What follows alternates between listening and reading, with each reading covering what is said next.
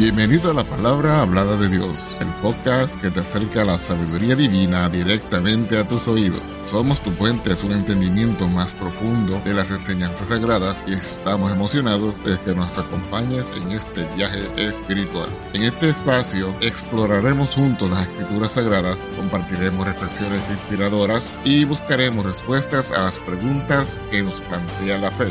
Nuestra misión es brindarte una experiencia enriquecedora y edificante donde puedas encontrar consuelo, orientación y entendimiento a través de la palabra de Dios. Si deseas conocer más acerca de nuestro podcast o acceder a recursos adicionales, visita nuestro sitio web en www.lphdd.org.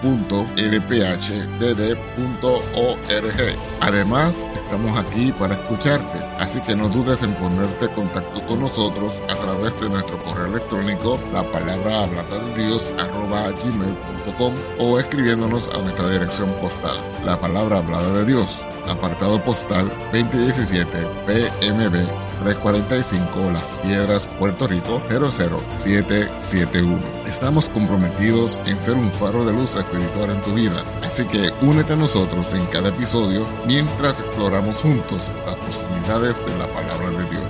Vamos ahora al tema de esta ocasión.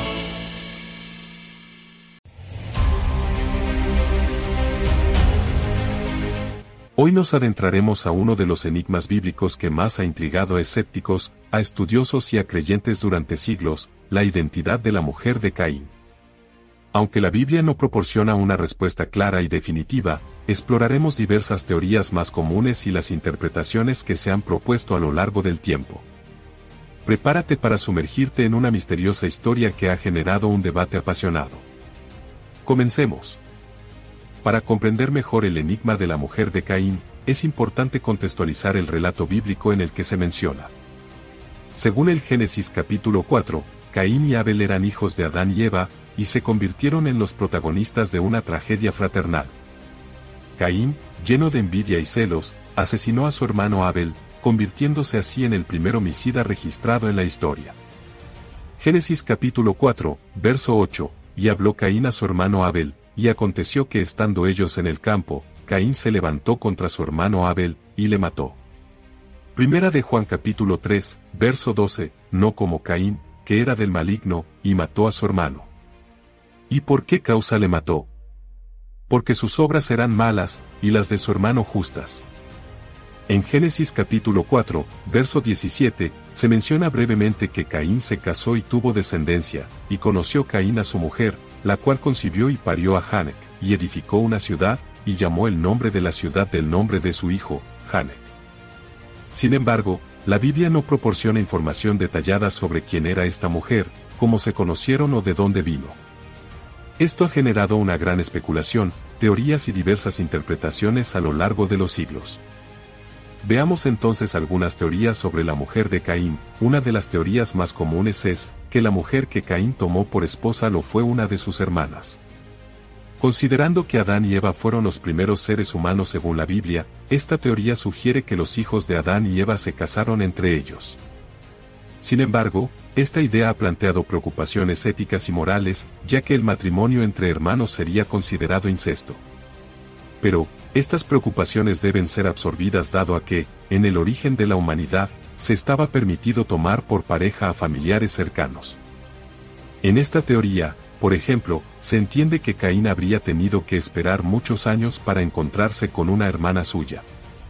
Y eso porque Adán tuvo a su hijo Cés a la edad de 130 años, Génesis capítulo 5, verso 3, y vivió Adán 130 años, y engendró un hijo a su semejanza, conforme a su imagen, y llamó su nombre Cés. No se sabe qué edad tenían Adán y Eva cuando tuvieron a sus hijos Caín y Abel, eso es y será una continua incógnita sin resolver. Luego que Adán y Eva tuvieron a Cés, tuvieron más hijos e hijas, y fueron los días de Adán, después que engendró a Cés, 800 años, y engendró hijos e hijas, Génesis capítulo 5, verso 4. Por lo tanto, para considerar que Caín tomó a una hermana suya, habrían pasado más de 200 años, dentro del periodo de 800 años que nos menciona la cita bíblica anterior, ya que ella tendría que tener la edad suficiente como para poder engendrarle hijos a Caín. Otros argumentan y teorizan de que la mujer de Caín pudo haber sido una de las otras creaciones de Dios.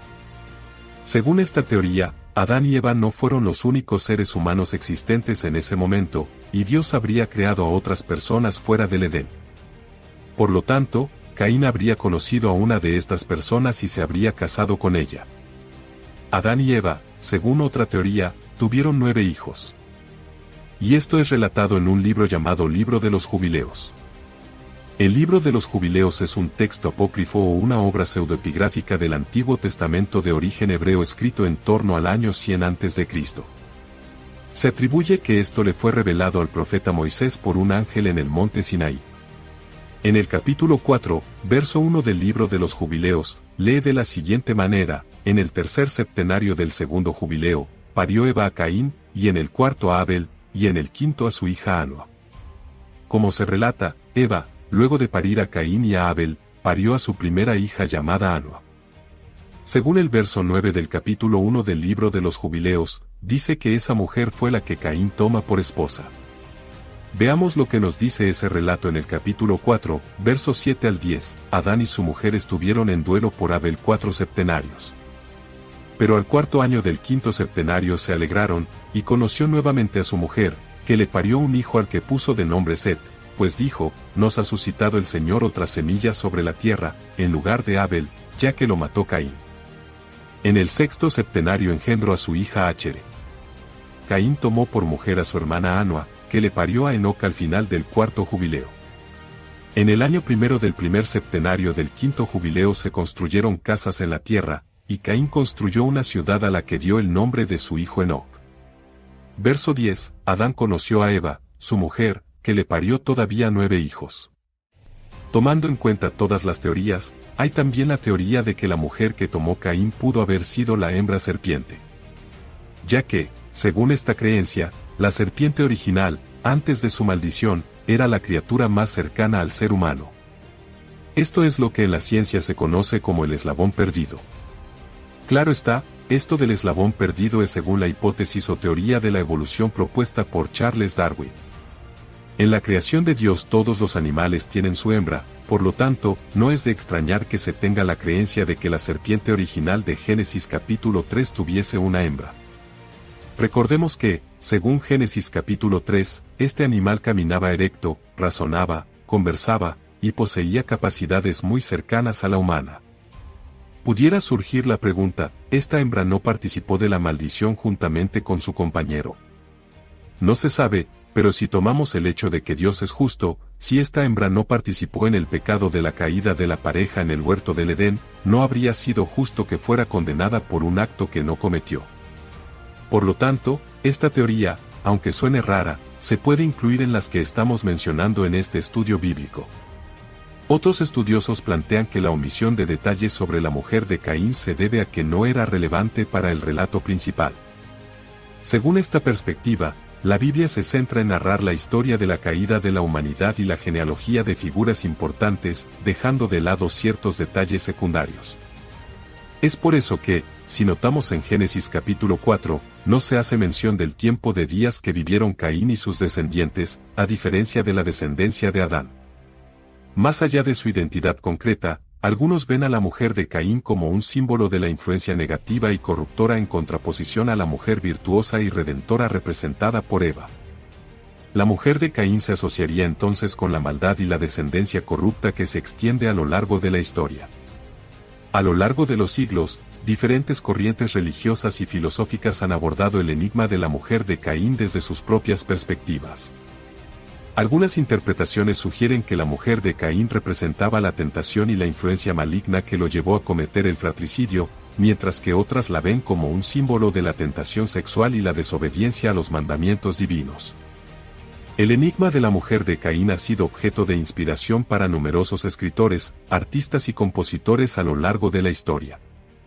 A través de obras literarias, pinturas y piezas musicales, se han explorado diversas interpretaciones y representaciones simbólicas de esta figura enigmática. Estas obras reflejan tanto las teorías bíblicas como las interpretaciones personales de los artistas. A pesar de las múltiples creencias, teorías y especulaciones, el misterio en torno a la identidad de la mujer de Caín persiste. la Biblia, siendo nuestra única y principal fuente de información, no proporciona detalles suficientes para desvelar su origen y papel en la historia de la humanidad.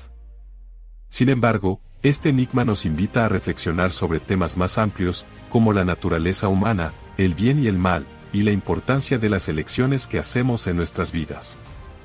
En este video, hemos explorado el enigma de la mujer de Caín, un misterio que ha intrigado a creyentes y estudiosos a lo largo de los siglos.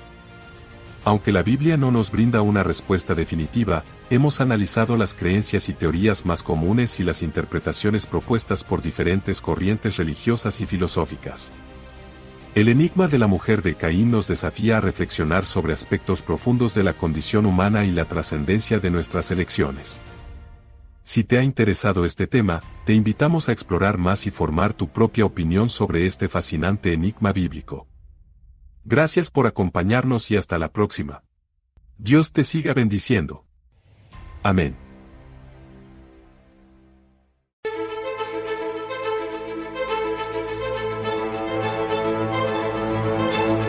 Gracias por acompañarnos en otro inspirador episodio. Esperamos que esta experiencia haya enriquecido tu espíritu y alma y que te haya acercado aún más a la sabiduría divina.